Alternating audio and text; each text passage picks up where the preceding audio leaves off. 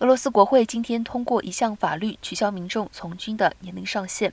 这个迹象显示，俄罗斯可能正在设法为出兵乌克兰招募更多的兵力。俄罗斯国会上下议院皆支持新法案，随后必须由总统普京签署成为法律。新法取消年龄上限，指的是服志愿役者，而非服义务役的年轻人。法案附带一项说明称，使用高精准武器以及操作武器和军事设备。需要高度熟练的专业人员，这些专业人员的年龄可能在四十至四十五岁之间。说明称，这项修正案还有助于吸引文职专业人员加入军队，包括医疗人员、工程师和通信专家。